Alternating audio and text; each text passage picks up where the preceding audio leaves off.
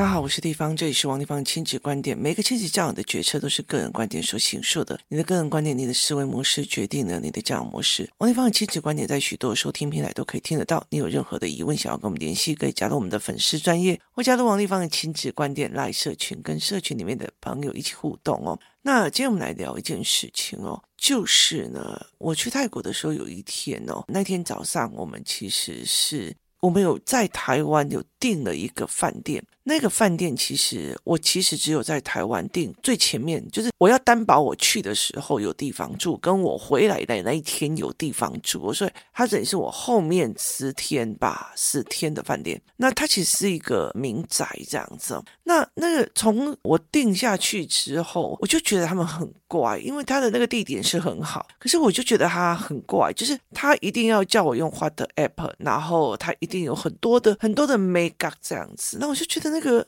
非常非常的奇怪，这样子哦，那我也不以为意。但是他告诉我们，就是下午三点以后才可以 check in。那我就觉得说，OK 啊，那下午三点，所以我就从原本的地方要去的时候，我就觉得，哎，那我不行啊，我。还是带着小孩去玩一下，所以我们就去一个血清研究院，朱家隆功大学医学院的血清研究室里面的蛇园。那我们就去那边参观这样子。那参观之后呢，之后我就带着他们去 check in 这样子。一 check in 的时候，我就觉得不对劲，因为我再怎么样就一直绕，一直绕，我那个车就一直绕，我就找不到。然后呢，比我们还要晚出发的都到了，然后我们都还没有到。然后呢，去到那边之后，我找不到位置。然后找不到位置的时候，我就觉得很奇怪。那后来进去的时候，我就一进去我就觉得我不行，这个东西味道不行。然后呢，那个所谓的屋主就一直叫我们安静，讲不能讲话，叫我们怎么样，就是他。好像自己偷偷摸摸把他的 apartment 租出去，可是他告诉我们不能跟任何人对谈，因为那个气氛很怪，然后那个情境也很怪。然后我自己是敏感体质，我就开始不行了，这样子。那就上了五楼之后呢，我们就要走那种长长的长廊，然后因为他一直警告我们不能大声哦，然后就警告我们要去长廊这样子，然后。我就很安静，然后我就走过那长廊，我就觉得我是整个都不行的哦。那每一间长廊的房间，他们是公寓式的，所以它等于是别人的住家，上面都贴满符咒这样子哦。然后我们又是在最尾间的最角落的非阳光面哦。我进去之后，我们就开始看房间嘛，因为有三个房间，然后大家在安排房间。我通常进去会让它通气哦，然后可是我那天再怎么样，我就觉得没有几个房间的门可以开。然后呢，而且我在里面整个是快要不行的。然后其实，在泰国有很多的这几年的文青产品很不错，它其实就是他们有那种薄荷棒啊，那逼迫你自己就是回神过来。那他们还有一些闻香的一个东西，那我就拿着那个开始闻这样子。可是我的头是昏的，我的头是昏的，然后我就有警觉到说这不行这样子哦。那后来我们放完行李之后，马上要去一个 icon，就是一个非常非常大的 shopping mall，它的地下室一楼还有它的水上市场，室内水上市场，然后很大很大的一个 shopping mall，然后非常的壮观哦。后来我们就坐了计程车过去。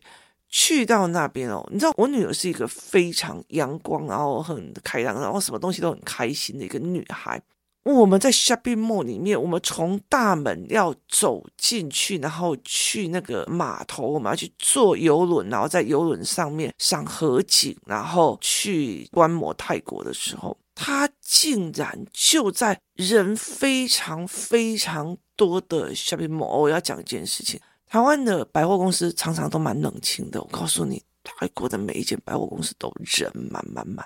真的非常的夸，而且每一间都比大间，而且还三个大间在一起，我觉得那个市场规模差太多。那后来我女儿在那人来人往那种非常非常大的一个状况里面，她就忽然跟我讲：“妈妈，我忽然好想哭哦。”然后他就开始哭，而且是哭的很痛苦的那一种哦。那其实前几天我去大城的时候，我自己去看了那个，就是有一个菩萨，那时候有很多的外国人喜欢那个泰国的菩萨，所以就很多人就去把他们的那个雕塑的。那个神像雕塑的头砍下来，让他们带回去。但有一个头就掉在那个地方，然后被树包围。看到那个树，我就整个人不知道为什么就开始一直哭，一直哭，一直哭。就已经过了好几天了。换我女儿开始，她在非常繁华的 icon 里面就开始哭了起来，这样子。然后因为我们要去坐游轮，我就出去。然后我我那个时候我很清楚的知道，就是因为她的敏感体质，就是那个房间。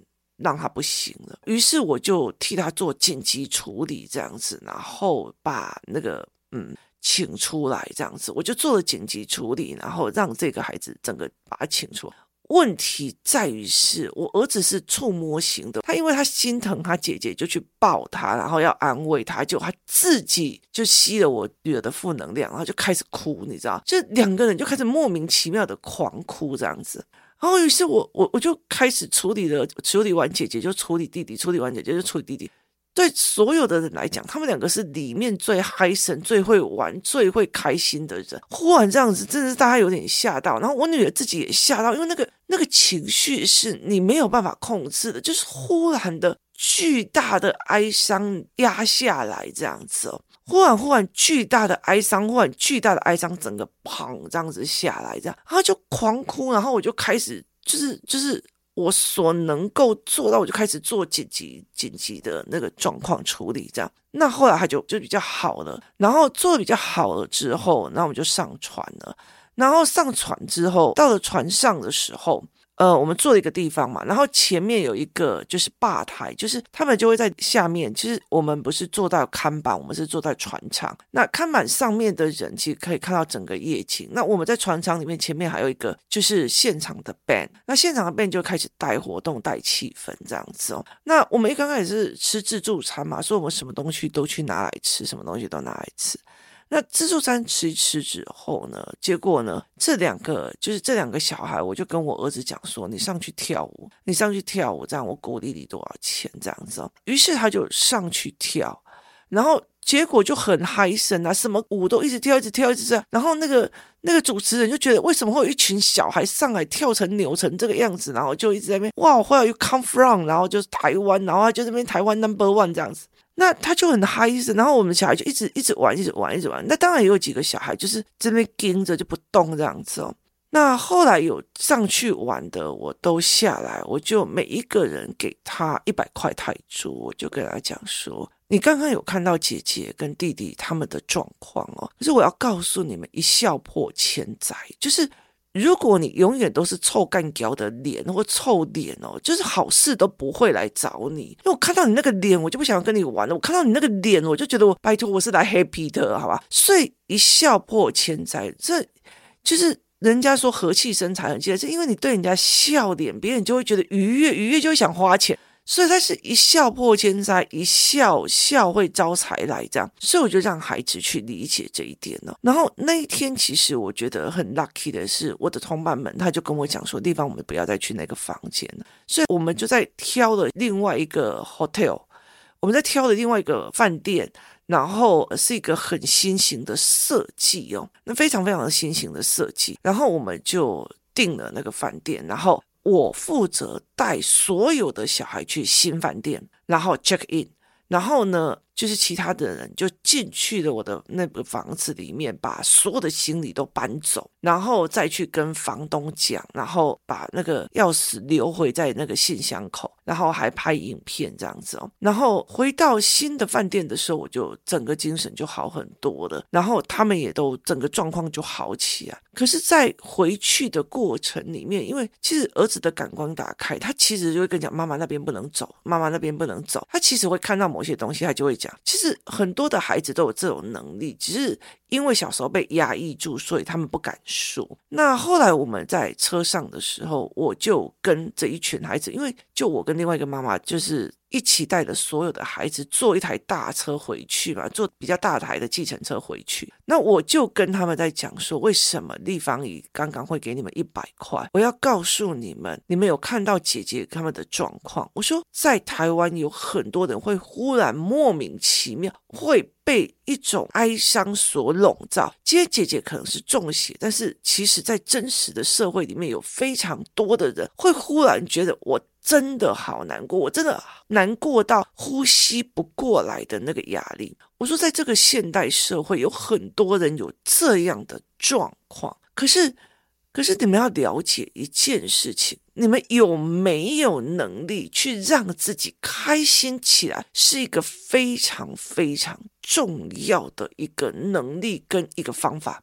所以，当音乐一响起，我跟他们讲说，敢上台的去跳舞的就多少钱，他们每一个都上去。可是上去一刚开始是觉得丢脸，后来其实你当玩开的时候，你就不觉得这个是丢脸，甚至你会 enjoy 享受那个在舞台上面的那个感觉跟欢乐。所以一刚开始，这个孩子愿不愿意去破他面子的那一关，让自己完全放下去 enjoy 在那个环境里面去玩得起。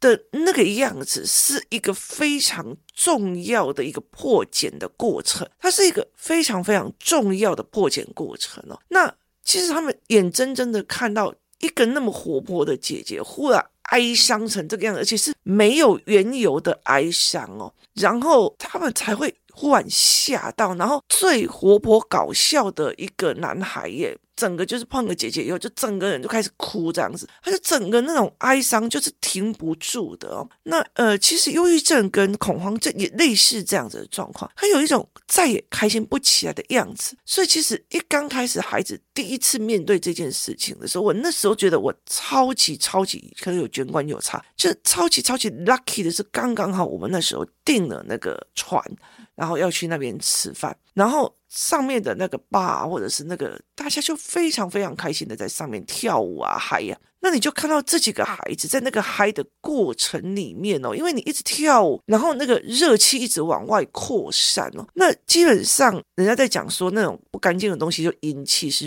冷的，所以其实。在冷气房里面，他们还是会觉得，就是还是哀伤的。后来去到那边开始跳出来之后，因为加上我有紧急处理，跳出来之后，每个孩子的那个那个气的热气就往上散，然后那个东西就不见了。后来他们就跟我讲说，那方以一笑破千灾的这一件事情是真的吗？我说第一件事情就是在于是。现在越来越多的人会有忧郁症，忽然来的忧伤，忽然来的痛苦。可是你要知道，你来的，你要你有方法去找 happy。那所以立方也会想要引导你们去先破了那个面子关，然后去找那个快乐点。所以他们才要去一个一个去破。为什么后面会找皇马的猛男，然后让他们在那个环境里面要就是跟人家扭，就是跟人家玩，就稍微放得开一点点哦。那我就跟他讲说，你们这样子跳完了以后，觉得全身的热气往外冒吗？你们会觉得自己的那个那个能量是 hyper 的吗？他说有，他们就觉得哎很开心呐、然后整个的人在开心的时候，人在开朗的时候，是整个热气往外冒的，然后。然后，例如说像我们带去唱歌跳舞这样子啊，我就是跟他们讲说，其实我就要你们练那种，我可以 enjoy 在一个环境里面，然后我可以去找开心，而且是正常的开心。因为很多的父母在小孩幼儿的时候，非常非常常做的一件事情叫做什么？叫做希望小孩情绪稳定。可是这种情绪稳定哦，人都会遇到悲伤的事情哦，他其实很容易。一泻千里哦，可是却没有告诉孩子我要怎么样瞬间找嗨森。那我们会误以为小孩子小时候出去玩啊，例如跳跳床干嘛，就是找嗨神。那个不是哦，那个是一个能量的在跳动。所以怎么去跟人家跳舞的时候跟人家嗨，怎么去跟人家玩，怎么去放得开哦？那个真的是要有人愿意带哦，有人愿意去做。其实我儿子跟我女儿他们从小是怎么训练的？尤其是我女儿，我当初要让她配合着环境去愉悦的概念哦，我那个时候是。买了一个闪闪霓虹灯的灯泡，就是你插在插头里面哦，然后灯光用暗，它整间房间就会像那种舞池那样的闪闪霓虹灯。然后呢，我就会开始放各种的音乐陪他扭，陪他玩，陪他干嘛。然后我会开始切换音乐，如果比较。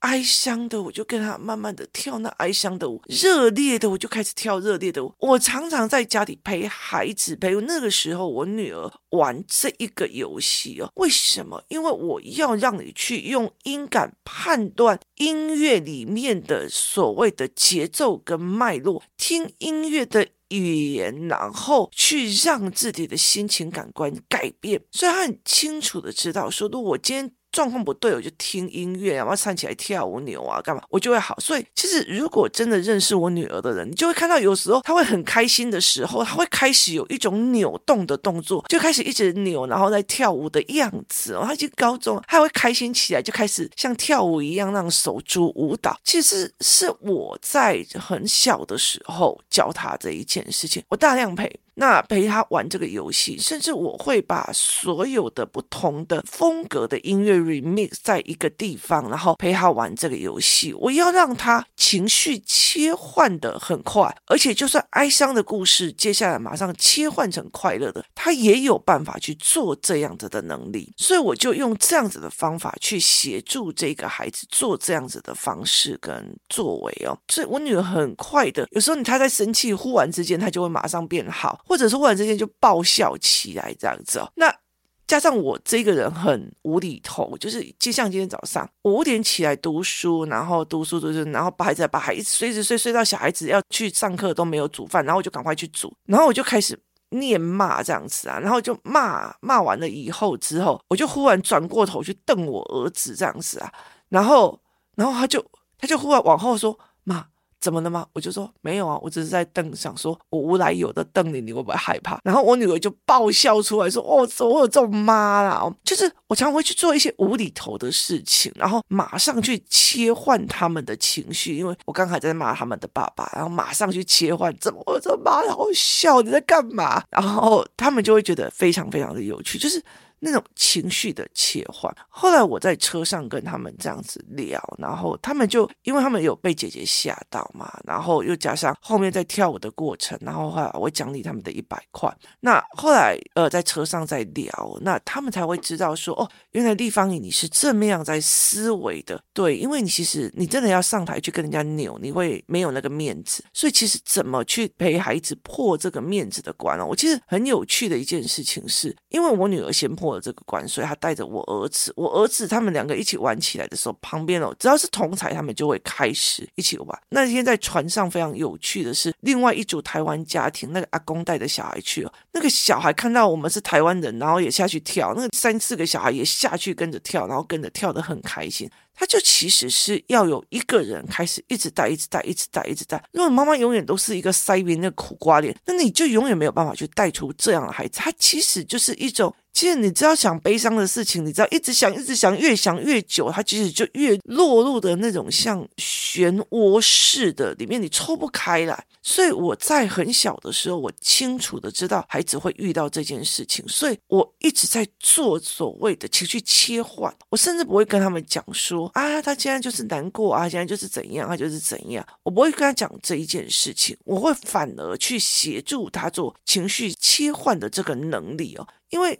其实，在电脑啊，或者是很多事情里面，有时候我们就会在想说，有时候你在看别人在滑 FB，好了，你们如果最近滑我的 FB，或前阵子滑我的 FB，你会看到我都在讲泰国多好玩，泰国多好玩，然后你没有去，你就会有那种相对波波感，然后觉得很哀伤。就是有很多人都会有这样子的一个。状况，可是问题在于是，你搞不好过得比我好，有车有房嘛？那所以其实，在很多的概念，这种东西是不行的。但是你如果可以随时找到开心的这个能量，是一个非常非常重要。我觉得很多的妈妈没有办法去做这一块啊。我们这次去的时候，有个妈妈就是整天都是让我，们有两个妈妈，我跟嘉宾比较活泼，我很会带，然后我就跟她讲说，你是不是从小到大，你爸爸不让你出去玩，就一直要让你考到最好的学校？他就说对，他就问我为什么会这样问，因为第一次去，我说你来泰国，你来这个地方，哎，我就看到你的肩膀没有松下。第二件事情，玩对你好像有罪恶感，那种罪恶感。带着小孩，然后搞到大家都不开心的，你挺有意思嘛？所以，我其实常常会觉得这件事情其实影响到孩子很多。就是你出去玩，你还是照表操课，你还是在那边气，你还在干嘛？他其实没有一点点的价值感。那其实。孩子是一个凡人，我的孩子是一个凡人，他未来会遇到哀伤的事情，会遇到痛苦的事，会遇到莫名其妙就想要哭的情境。可是那个时候，他可以很理解的，他也很习惯性的，就好像是我女儿一中邪，我就马上知道该怎么处理，就是他就知道该怎么处理，就是这个样子而已。就好像有一个人受伤了，你刚好是一个非常专精的所谓的外科医师，你马上就可以下意识的去处理。这才是一个非常非常重要的一个能力，所以我觉得很多的父母他其实会落入了一种认命的状况啊，我的小孩个性就那样，我的小孩。可是问题是，这个个性在往上延伸的时候，你有办法让他这个个性去承受四十岁里面的哀伤与压力吗？他是没有办法的，所以。很多的时候，我带我女儿很小的时候，我每天陪她玩，每天陪她切换情绪的这个开关的玩游戏的一个过程里面，有时候我就觉得我怎么养出这样子的好玩的小孩，到哪里就很开心，然后 happy，然后然后看到吃的啊，会这样开心这样跳舞这样，甚至有难过的事情，他切换也很快，淡然也很快，所以你就会觉得这个孩子其实不太需要太担心，他是一个这样的一个孩子，就是面对他的人生是有趣的，是。是有乐趣的哦，然后是不纠结的人生，所以对我来讲是一个蛮有趣的一个思维。他看人已经不再看这个人怎么那样说，那个人怎么做，而是这个人的思维蛮有趣的，怎么做这种行为，他就会去看行为后面。所以后来我其实在整个车上，我就跟这一群孩子在聊，他们开始提出的疑问说：为什么姐姐会这样？为什么弟弟会这样？他们开始在提出疑问说：为什么是中邪？什么叫做忧郁症？什么叫做忧郁症？忧郁症跟中邪里面有哪一些差别嘛？然后他们就开始提供说，他们神这边有谁是忧郁症，然后后来怎么自杀，怎么样做什么？那有些忧郁，有些躁郁这样子。那我后来就跟他讲说，你自己身边都有，可是你们会义误以为我要怎么样倒霉，或者才会得这个病，或者不小心得这个病。是其实稍微有一点点情绪的问题的时候，你们要知道怎么去找乐子。很多的人不会找乐子，很多的人在玩，连玩都玩不起啊，连开心都开不起来。这个时候，如果你就又没有面对，或者是你没有去找一个团体，或者是那种很 happy 的人陪着你去，那你其实很难哦。其实像这一次我们出去的时候，嘉宾很会带玩的气氛，然后我很会带思维跟观点的那个气氛，然后另外一个妈妈是专门在做那种什么圣级啊什么，然后另外一个妈妈是在做所谓的协助啊，然后找资料，就是。你是在这一个群体里面是一个有提供价值，然后去做的，所以我们就会互相嘛。那你帮我们 cover 或后面，那我就互相赶快带小孩。然后那个另外一个妈妈就一直在开心的、愉悦的去见识的，所以这是完全不一样的一个思维哦。它是一个找旅伴的思维，你要找什么样的旅伴是一个非常重要的一个概念。怎么玩，怎么开心，是一个非常有趣的一个逻辑哦。那。你是怎么想这件事情？你有陪孩子在怎么切换情绪，怎么去破他那个脸面的关，然后去学着 enjoy 那个欢乐的气氛吗？今天谢谢大家收听，我们明天见。